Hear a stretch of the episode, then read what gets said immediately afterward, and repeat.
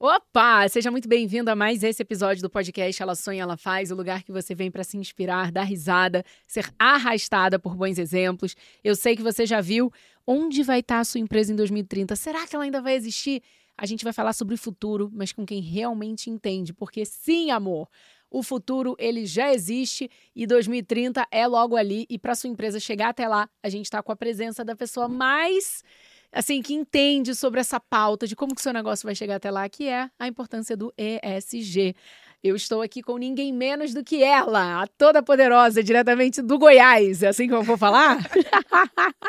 Camila Abigail Storti. Seja muito bem-vinda ao podcast. Obrigada pelo convite. Vamos que vamos. Muita coisa boa para a gente falar hoje. Vamos, vamos. Porque a Camila Abigail, da Abissal Capitalismo Saudável, ajuda empresas no caminho da sustentabilidade e as torna certificáveis na pauta ESG, com foco nas certificações global transforma ESG na estratégia central do negócio e ajuda no processo de implantação dessa nova cultura.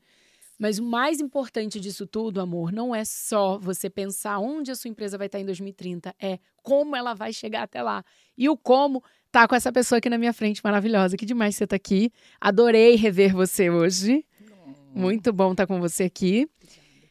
Camila, primeiro de tudo, o que, que é ESG? O que, que significa essa sigla que pode mudar tudo no jogo de quem pensa no longo prazo? Vamos lá, vamos para o básico para a gente poder popularizar o máximo possível essa temática, mas o ESG é praticamente um acrônimo, já tomou vida própria, já tem vida própria e significa, aí, traduzindo do inglês, o Environmental Social Governance ou meio ambiente, social e governança na estratégia central dos negócios, influenciando a tomada de decisão. Ou seja, é quando eu trago para minha tomada de decisão de negócio essa pauta ambiental, social e de governança com o mesmo rigor que eu já trazia até então todas as pautas importantes para o negócio. Questões financeiras, vendas, compras, logística a gente precisa trazer o meio ambiente, o social e a governança para esse lugar de tomada de decisão. E o ISD é a forma de metrificar isso, posicionar o negócio e comunicar esse posicionamento para o mercado. Nossa, e você consegue trazer assim alguns dados do mercado, né, tamanho, por que, que hoje as, pessoas, as empresas e as pessoas, os líderes precisam olhar para esse ponto especificamente, né? Traz aí os números dos fundos de investimento, o que está acontecendo no mundo, porque eu sei que você atende marcas é, que estão presentes no Brasil inteiro e que realmente estão em busca de certificação, não só aqui, mas em outros países até. Sim. A gente estava falando em off aqui alguns nomes, alguns dados, e eu falei assim: nossa, a gente não vai poder falar o nome das marcas. Não por contrato da bonita aqui, mas você pode trazer esses dados do mercado. Afinal de contas, quem está ouvindo aqui está preocupado com isso agora, né? Com certeza. E tem que preocupar mesmo, porque virou a licença social de operação para micro até o microempreendedor individual vai ter que começar a se preocupar com isso, tá? Olha. A reputação não é só de empresas, não é só para empresas gigantes, é para qualquer empresa de qualquer setor e qualquer porte. Mas vamos lá do porquê o ISD se tornou tão relevante na decisão de negócios. Eu estou nessa área há 24 anos, comecei aos 19 na área de sustentabilidade, mas desde 2018, 2020 principalmente, antes do início da pandemia aí, a gente teve o posicionamento do mercado financeiro na pauta. Então a gente tem aí a principal administradora de capital do mundo, que é a BlackRock, que administra mais de 10 trilhões de dólares por ano, que com, por meio do seu CEO, Larry Fink, começa a se posicionar dizendo: investidas todos os anos em Davos, ele emite uma carta para os seus CEOs das empresas investidas. Nós estamos falando das maiores empresas do mundo. Vamos citar uns nomes aí só para o pessoal entender quem que está embaixo do, do guarda-chuva da BlackRock. Amazon, Microsoft, Google, Apple, as maiores empresas do mundo estão abaixo do guarda-chuva da BlackRock. São as que ditam a regra de mercado, são as que influenciam as regras de mercado e se reúnem todos os anos no Fórum Econômico Mundial, que é o principal fórum de tendência de mercado do mundo, para discutir as novas tendências. E, e a BlackRock é a dona do dinheiro dessa turma né? Administrador de capital pega dinheiro de fundos, reinveste e devolve dinheiro para essa turma. Então ele tem que investir em negócios que são lucrativos e perenes, sustentáveis. Então a BlackRock, por meio do Larry Fink, começa a se posicionar em 2018 com a pauta capitalismo de stakeholder. que é o capitalismo que leva em consideração todos os seus atores, não só a solidez financeira, mas as pessoas em geral envolvidas no negócio. E aí, desde 2020, que né, começa a lançar essas cartas e ele fala: a partir de agora, eu já dei um tempo para vocês. Só vai entrar o meu dinheirinho onde as empresas me provarem que elas estão implantando o seu ESG, o seu Environmental Social Governance. Não dá mais só para publicar relatórios maravilhosos, autodeclaratórios, eu preciso que vocês me mostrem KPIs, igual vocês me mostram os financeiros. O que, que vocês estão fazendo com o meio ambiente? Com a água, com resíduo, com gás de efeito estufa, com energia. O que, que vocês estão fazendo com as pessoas, com os colaboradores, com a comunidade, com os fornecedores? E como é que vocês estão governando as suas empresas? Quais são os critérios de transparência que o seu negócio tem? Senão, meu dinheirinho vai sumir da sua empresa. Então, nesse contexto de 2020, começa uma corrida das gigantes do mundo para a pauta do ESG. Então não é só ter um relatório maravilhoso, não, vai ter que me provar. E aí começa uma pressão das gigantes para os seus fornecedores e isso toma conta do mundo. Então a gente vê uma corrida pressionada pelo dono do dinheiro, pelo mercado financeiro. Então, como eu disse, eu estou na área há mais de 20 anos, mas foi 2020 nosso grande marco da mão do mercado, falando agora quem é o dono do dinheiro está pedindo e agora as empresas foi a orelha que a empresa escutou. Então, foi por meio do mercado financeiro e a BlackRock foi a grande impulsionadora dessa mudança que a gente vê hoje. E ESG se tornou pauta, né, que todo mundo está discutindo. Total. E é muito por isso, porque para você acessar um recurso hoje, você precisa ter o ESG. E é para todo mundo, né? Porque desde o pequeno até o gigante vai precisar respeitar isso, principalmente quando a gente vai falar em cenário de 2030, onde a gente tem inteligência artificial já dominando o mercado e a gente vai ver uma sociedade bem diferente. Agora, para a gente poder, de forma mais efetiva, entender quais são os cinco passos para toda para que toda empresa que queira existir em 2030 é, realmente precisa fazer, precisa passar para realmente né, ter essa certificação ou cumprir o que o ESG realmente manda. Então vamos lá, vamos tentar decantar esse conceito que é complexo, sim, em práticas execuíveis, né, pelas empresas que estão nos, nos assistindo. Primeiro passo, nosso I0 é o mapeamento. Eu preciso saber onde eu estou e eu preciso usar uma ferramenta comparável e verificável. Então já vamos fazer uma entrega para a sua turma que está assistindo aqui, que existe um framework global gratuito. O que, que é framework as, global? As, vamos falar. Uma plataforma, uma ferramenta de medição de impacto. Então, framework é a forma que esse essa plataforma usa para medir impacto dos negócios. Porque você precisa entender onde você está. Primeiro você precisa saber como eu estou com relação ao mundo no meu setor com relação à pauta ISD. E essa ferramenta, que a gente chama carinhosamente de BIA, é o BIA Impact Assessment. Então, ela é a base de uma certificação norte-americana, que é a certificação B de Benefit, e ela vai te dar um norte magnético de onde você está e onde você pode ir com relação ao seu negócio. E qualquer pessoa pode acessar agora de qualquer lugar. Gratuitamente. Como o é que site é BB Impact Assessment é um, em inglês, né? É, ponto eu... net. Você acessou, você vai pôr o seu melhor O link vai estar tá na descrição do episódio. Boa. Você acessou a plataforma, medindo, vamos medir, medir, iniciar a minha medição, vai colocar seu melhor e-mail, sua melhor senha, vai cadastrar as características da sua empresa, atividade econômica, o setor que você atua, quantos funcionários você tem, o país de operação, porque você vai ser comparado globalmente no seu país e com o seu setor de operação. Então, como eu disse, não é inventar roda. Você não tem que inventar roda. Usa uma ferramenta que está ao seu dispor que está aí gratuito para você entender o que é o ISD na prática e poder implantar isso no seu dia a dia. E ali, o que, que vai abrir de universo para você? Os cinco pilares que vão se desdobrar em termos de indicadores reais da pauta do ESG. Você vai metrificar o ESG por meio desses cinco pilares. Que pilares? Governança, trabalhadores, comunidade, meio ambiente e clientes, ou seja, 360 do seu negócio. Toda empresa toma decisão de negócio, governança. Toda empresa ou tem trabalhadores ou não. Se ela não tiver trabalhadores, ela tem um fundador, ela tem uma sociedade, ela tem alguém que está ali trabalhando em prol do negócio. Toda, toda empresa está alocada em uma comunidade, toda empresa tem impacto ambiental. A gente aqui está gerando impacto ambiental. Ah, eu sou um serviço. Gera impacto. Não se engane. Mas tem umas que geram mais, outras menos. E toda empresa tem que ter cliente. Senão ela não vende, senão ela não existe. Ela tem que gerar receita. Tá? Então, esse, essa plataforma, esse framework, ele traz uma noção de onde você está, com perguntas que são do seu dia a dia. Então, o ISD não é um monstro, um bicho de sete cabeças que não dá para traduzir na realidade atual. Não tem nada de novo nele.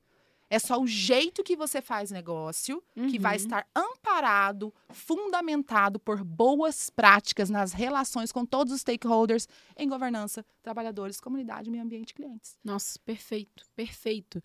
Agora, eu quero entender, por exemplo, você falou agora de dois. Dois. Dois passos. Dois passos. Dois. Dos cinco, né? Hum. É, tem algum. Eu vou deixar você terminar, mas assim, ó, eu já quero saber se tem algum, assim, que é imprescindível. Ótima pergunta. Imprescindível, porque beleza, você mediu, você sabe onde você tá, larará, e aí? Bom. Mas isso é depois, vai, termina os cinco aí que eu tô ansiosa, porque 2030 tá logo ali. É, tá mesmo, vai passar voando. Quem não estiver olhando para isso, desculpa, vai ficar fora do mercado, vai perder relevância. Por quê? Porque o mercado consumidor deixa de comprar, pensa na nova geração que compra por propósito, e o mercado investidor, quem financia as empresas, quem ajuda na expansão, não vai pôr o dinheirinho no seu negócio, porque ele não vai ter a, a gestão de risco necessária. Mas é claro que o passo zero, então, é medir. Eu não consigo gerenciar nada que eu não meço. Eu preciso ter os dados em mãos. Tendo isso em mãos, você vai saber onde você está, vai se comparar com o seu setor, vai falar: opa, tem um gap aqui. Então, o que, que você tem que fazer? Traçar um plano de ação de melhoria. E a ação de melhoria é, o pro, é a próxima resposta da perguntinha da Bia, do nosso Big Impact Assessment, maravilhoso. Por isso que eu sou fã dessa ferramenta. Não existe uma melhor no mundo, mais completa. Adoro. Tem outras, mas ela realmente, além de acessível inclusiva, ela te entrega os próximos passos que você precisa seguir. Quando vocês entrarem, vocês vão entender o que eu estou falando. E aí, a partir disso, você tem que traçar um plano de ação. De... Aprova com seu conselho, com sua diretoria, traz para a estratégia de negócio e vai para a implantação. Vai para o mão na massa. Gente, é um PDCA. O que, que é, é PDCA? Planejar, é planejar, é implantar, é controlar, monitorar, medir os resultados e comunicar, se posicionar e voltar para um replanejamento depois que você fecha o ciclo. Então, é um fluxo de implantação de qualquer melhoria contínua para o seu negócio. A diferença é que a pauta fundamental é o meio ambiente, é o social e é a governança, o ESG. E aí, implantou, claro que você também não pode só ficar para dentro. Tem empresas que ficam faz, gastando muito para fazer, mas não investem na comunicação. Você precisa comunicar, que é o passo final. Depois que você tem resultados sólidos, claro, você não vai comunicar qualquer coisa para não virar o um, um, termo que é muito falado hoje em dia, que é em inglês, mas vamos falar dele, que é o green washing, que é o banho verde, que é quando você faz, gasta 5 para fazer e 50 para contar. Isso também não. Você vai equilibrar essa conta, você vai investir na prática e quando você tiver uma maturidade desse SD, perceber que você está gerando impactos positivos na vida das pessoas, que você está mitigando seus impactos ambientais e você está conseguindo controlar essa governança por meio de ferramentas estruturadas de tomada de decisão, aí você comunica. Aí você fala, mundo, olha o que eu estou fazendo de bom, além do serviço e produto que eu ofereço, eu estou cuidando das pessoas que trabalham para mim, da comunidade no meu entorno, do meu impacto ambiental, e estou te entregando um produto que tem uma rastreabilidade. Uau. 2030 não vai existir se as empresas não fizerem isso. Pati, não vai existir, Patrícia. Esse é o ponto. Não é uma questão ambiental o planeta vai sobreviver a nós. Nós é que não vamos sobreviver ao planeta. A questão aqui é uma questão de sobrevivência humana na Terra. Pela questão do aquecimento global. A principal pauta global hoje, ONU, mundo, e, inclusive fundos de investimento, é o quê? Mudança climática. Aí nós vamos falar da Green Economy. É já, já. E aí eu vou falar uma coisa para você, porque falar em pautas ESG, eu preciso trazer a nossa patrocinadora, que é a Picadilha, aqui no podcast Ela Sonha, Ela Faz, porque se você está assistindo esse podcast agora com esse conteúdo desse nível, dessa qualidade, é porque a Picadilha, além de já estar tá na fila da certificação B, ela também devolve para a sociedade investindo em conteúdos como esse, que faz chegar de forma gratuita para você uma qualidade que muita gente por aí está cobrando e não é barato para poder entrevistar, né? Afinal de contas, as suas palestras, né, dona Camila? Uhum. Nem, nem tem fila, imagina. Oh, o pessoal tá querendo levar essa mulher para o mundo inteiro. E aqui no podcast Ela Sonha, Ela Faz, a gente está literalmente bebendo de uma fonte muito pura que está dentro de grandes empresas, vendo essa transformação acontecer. E óbvio que por causa da Picadilly, a gente consegue manter e realmente executar esse conteúdo para poder distribuir para você. Então, faz parte né, do devolver para a sociedade fazer com que esse conteúdo seja acessível. E já falando em Piccadilly, conforto encoraja e a Piccadilly faz isso muito bem há mais de 68 anos. Conforto no dia a dia de mulher é algo muito importante, porque não tem nada mais chato do que um calo te apertando num sapato que tá ali fazendo mal para você, o teu dia não tem como ficar bom se você não tiver com o pé confortável. E a Piccadilly faz isso, né, de forma gloriosa há mais de 68 anos. E além disso, você pode acessar o QR Code que está aqui na tela e também o link na descrição para conhecer tudo sobre essa empresa. Eu te convido a, dessa vez, não ir só no e-commerce ver a coleção nova, que além de linda, é muito, muito confortável e super estilosa mas também olhar nas práticas socioambientais da empresa, que está lá no rodapé. Eu tenho certeza que você vai se surpreender, porque existe uma linha chamada SOCI, que é feita só com resíduos da fábrica. É algo, por exemplo, o, a, o, o solado dela é feito de garrafa PET. É, o, a sobra das linhas das máquinas de costura é, faz parte da trama do tecido do tênis. Então, assim, vai saber essa história, porque se você está envolvido até aqui nesse momento, você vai se inspirar e vai ver que Conforto encoraja e a Picadilly está dando aula na área de SG também. Cami, eu quero saber de uma coisa. A gente tá, a gente ainda não chegou nos cinco pontos. Eu quero chegar lá, porque eu quero saber o que é imprescindível logo depois, mas vamos lá. Vamos lá. Vamos tentar dar esse panorama, né? Quando eu olho para uma empresa, como eu falei, a gente tem lá o primeiro pilar que é preciso ser olhado de forma intencional. Eu acho que a palavra que resume uma boa jornada ESG é intencionalidade. Uhum. Eu preciso fazer isso de forma intencional, porque não é natural. Os negócios não olham para essa pauta naturalmente. Vão ter que começar a olhar. Ou pela dor ou pelo amor. Vamos pelo amor, né, Patrícia? Vamos, que bom. Mas o primeiro pilar seria a governança, que é como você toma a decisão. E aí a grande dica é: você precisa considerar a dor e a necessidade de todos os stakeholders no seu negócio, na tomada de decisão. Não pode ser só o acionista e nem somente o cliente. Eu tenho que olhar o meu colaborador, meu fornecedor, minha comunidade, meu impacto ambiental. Então é um outro olhar de tomada de decisão, que é o Como que, é o Larry Fink chama do capitalismo de, de stakeholder. Na, na, certificação B, que você até citou aqui, que a Picadilly já está em processo de certificação, né? Já submeteu para auditoria, provavelmente. É, a certificação B traz isso na ótica que a gente chama de responsabilidade vinculada, que é quando eu coloco no meu contrato social, eu assumo um compromisso legal de que eu tomo decisão de negócio, de que eu traço estratégia de negócio, olhando para as necessidades dos meus stakeholders. E cita isso. Não é só retorno para o meu acionista, eu tenho que gerar valor compartilhado para todas as pessoas que fazem parte do meu negócio, os meus colaboradores, os meus fornecedores, o meio ambiente e a sociedade em que eu estou inserida. Então, isso a gente chama de responsabilidade vinculada, é incluir cláusulas que me comprometem com essa pauta do capitalismo de stakeholder. Isso é um instrumento de governança. Além disso, claro, você descentralizar um pouco, você trazer para sua tomada de decisão pessoas não conflitadas, que a gente fala aí, os conselhos, conselho consultivo, conselho deliberativo. E um negócio pequeno pode ter isso. Você conseguir trocar ideia com alguém que pensa diferente de você, que tem uma visão de um outro impacto, você está trazendo governança para o seu negócio. E medir isso sempre. Esse é o primeiro pilar. Segundo, relação com seus trabalhadores. Não pode ser só cumprir lei. Tudo que você pensa em SD é ir além. Então, além de cumprir lei, o que, que você faz para dar autonomia para o seu colaborador? Para dar desenvolvimento profissional, benefícios extras, para você tornar o seu ambiente de trabalho inclusivo de fato. Então, todas as questões que você faz para aprimorar a vida do seu colaborador são indicadores ISD no pilar relação com trabalhadores.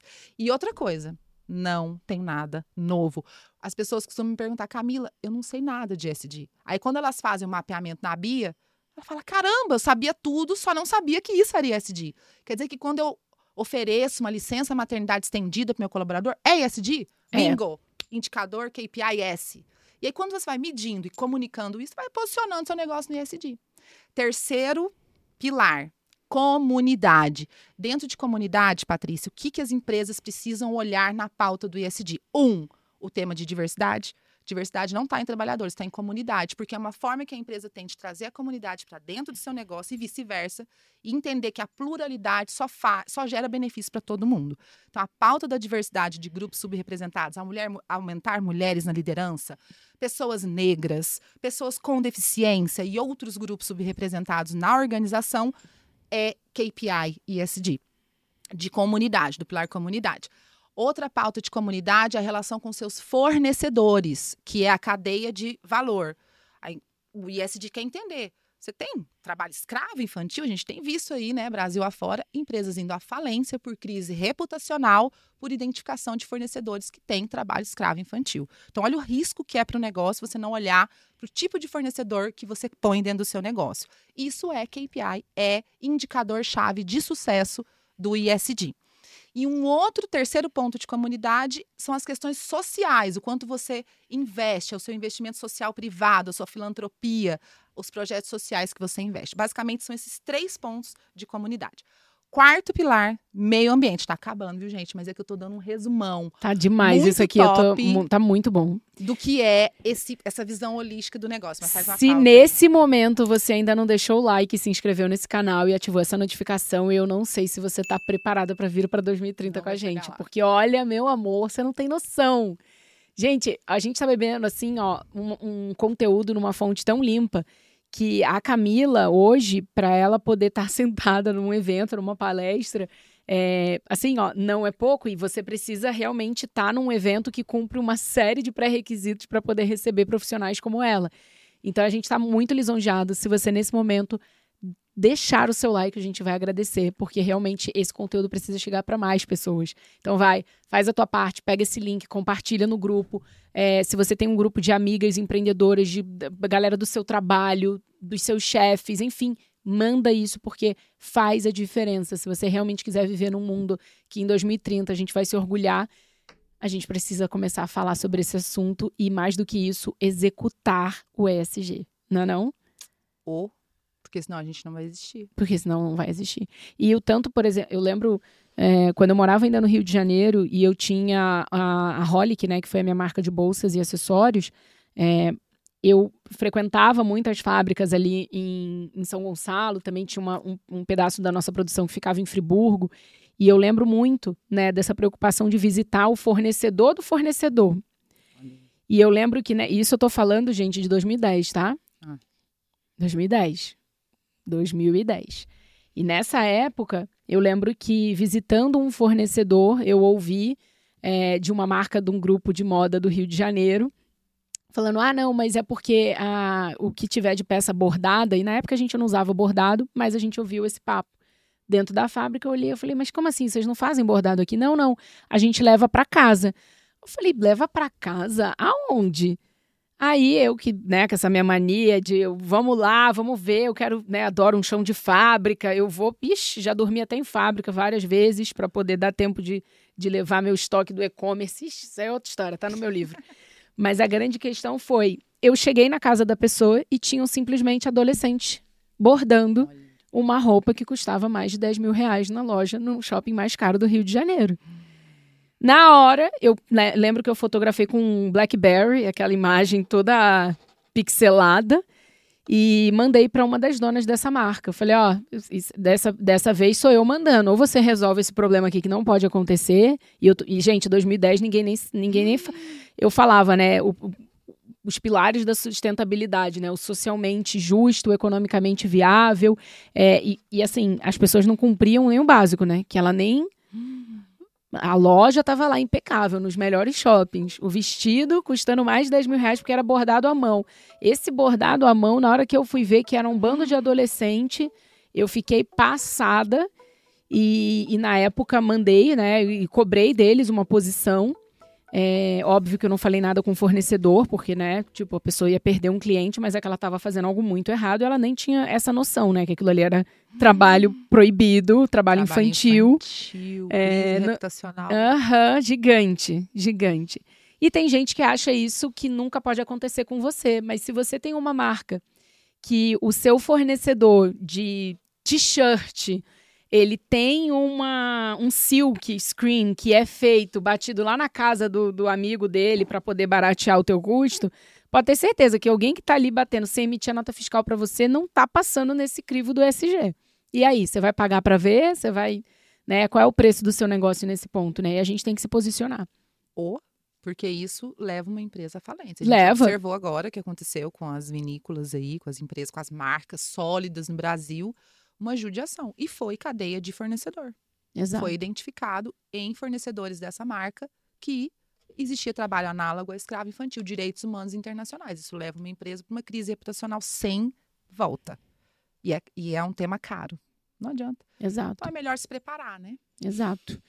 Vamos pro. Seguindo, quarto e penúltimo ponto é o meio ambiente. E o meio ambiente hoje hum. é a pauta mais nevrálgica, é a pauta que os fundos de investimento estão pegando o gancho, porque ela é mais fácil de metrificar. Ela é mais qualitativa e não mais quantitativa e não tão qualitativa quanto o S. O S acaba sendo mais difícil você identificar. Essa empresa deu a sorte de você visitar o fornecedor e identificar, e é mais difícil. Agora, emissões de gás de efeito estufa, litros d'água consumido, quilowatt de energia que você está consumindo no seu negócio, resíduo gerado, é passível de você metrificar no seu dia a dia de operação. E é isso que o pilar ambiental vai olhar. Vai olhar o que você está fazendo com relação aos seus riscos ambientais, como você mitiga na sua operação, mas também na sua instalação. São dois viés, quer entender o prédio em que você opera, mas também a operação que o seu negócio gera. Por isso que negócios de serviço também não pode não ter uma produção, mas eles geram impacto ambiental, porque eles estão num prédio, estão consumindo energia, estão consumindo água, os funcionários estão se deslocando para ir para o trabalho, e isso gera impacto ambiental. Primeiro passo do meio ambiente é quantificar, depois de quantificar, traçar compromissos de melhoria e publicar. Tudo na vida do ISD é esse PDCA. Primeiro mapear, depois implantar, depois medir e controlar e ver os resultados que você está tendo e, por fim, dar transparência. Colocar isso na sua estrutura de governança, comunicar e posicionar o negócio. E o meio ambiente é a pauta da vez. Assim como diversidade, direitos humanos internacionais, mudança climática é a pauta da vez. E isso vai dar um outro podcast, porque é muita informação. Meu Deus. E o último e não menos importante, cliente seu cliente, o seu mercado precisa perceber que você está nessa jornada, que você está trazendo ESG para sua estratégia. E a relação que você tem com o seu cliente, a forma como você lida com o seu cliente, é indicador-chave de sucesso ESG. Desde o seu CRM, questões de segurança de dados, privacidade dos dados que você tem, mas principalmente o que o seu produto, o que a sua empresa gera para esse cliente, para esse mercado. Ao passo que se a sua empresa deixar de existir hoje, qual é a diferença que ela faria na vida desse consumidor? Essa é a pergunta. Por isso que o propósito da organização tem que estar muito claro, muito bem definido, o impacto que essa, essa empresa, esse produto gera no mercado. Então, e o cliente, aí falando só um adendo do cliente, gente, nova geração. Geração Z, não dá. que até 2025 já vai ser a maior fatia do mercado consumidor no Brasil ela não compra por necessidade. Não, ela compra propósito, por convicção, por princípio ESG, amor, como Eita. você diz, amor. E aí é que a gente vai ver Eita. as marcas nativas digitais que têm comunidades ativas sendo colocadas a teste. Será que realmente a marca de maquiagem, a marca de, é, de shampoo, condicionador que você usa vai estar tá viva né, na hora que realmente precisar é, ser consumida apenas por quem compra por propósito? Né? O quão claro essas marcas estão sendo, o quão clara a sua empresa está sendo em relação a tudo isso que a gente está conversando. Tá muito bom isso, nossa e é preciso comunicar, mas a comunicação tem que ser lastreada por verdades. Não adianta o greenwash, um banho verde, que as empresas infelizmente têm feito isso. Então, não adianta eu ter um relatório maravilhoso. Meu cliente hoje, principalmente geração Z, millennials aí, eles vão a fundo no dado. Eles querem entender a rastreabilidade do seu produto, eles querem entender quem é que está produzindo a matéria-prima, que é o insumo básico da sua maquiagem. Exato. E isso aí entra a parte de inteligência artificial, de rastreabilidade, de tudo que a gente precisa para dispor essas informações de forma crível também.